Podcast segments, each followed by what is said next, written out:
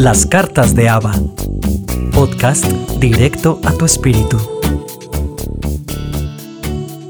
Saludos amada y amado del Padre Celestial.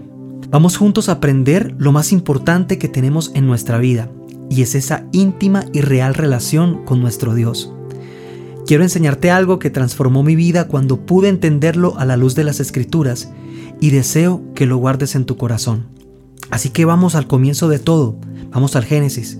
Dice su palabra en Génesis 2.8. Jehová Dios plantó un huerto en Edén, al oriente, y puso allí al hombre que había formado. La palabra Edén en el hebreo significa delicia, deleite. Ahora analicemos este versículo. Dios, el Todopoderoso Creador, trajo orden al universo con su palabra y todos nosotros fuimos la corona de su creación. Pero imagínate esto, no bastó solo con todo lo que creó cielos, tierra, mares, Él quiso hacer algo mucho más especial, el jardín del deleite, el jardín de las delicias, el jardín del Edén. Y dice que puso al hombre allí.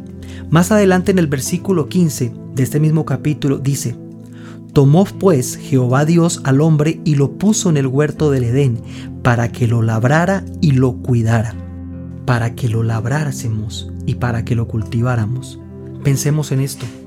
En ese lugar, en ese jardín del deleite, no existía la tristeza, la enfermedad, el dolor, la angustia.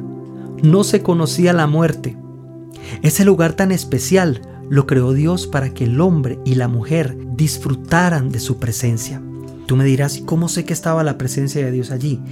En el capítulo más adelante, en el Génesis 3, en el versículo 8, dice, Luego oyeron la voz de Jehová Dios que se paseaba por el huerto al aire del día.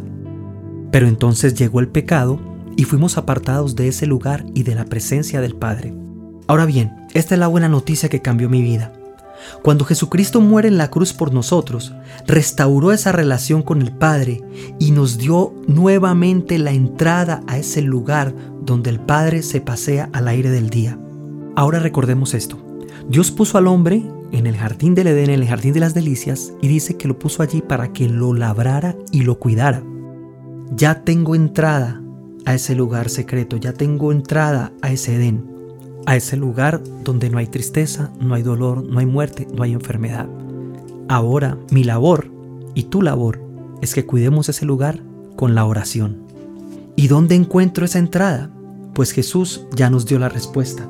En el Evangelio de Mateo capítulo 6 versículo 6. Pero tú, cuando ores, entra en tu cuarto, cierra la puerta y ora a tu Padre que está en secreto. Y tu Padre que está en lo secreto te recompensará en público. Soy Juan Fe y vengo a decirte, Dios te ama y te bendice. Espero que te haya gustado este mensaje. Permíteme conocer tus comentarios. Suscríbete, comparte y hasta una próxima emisión.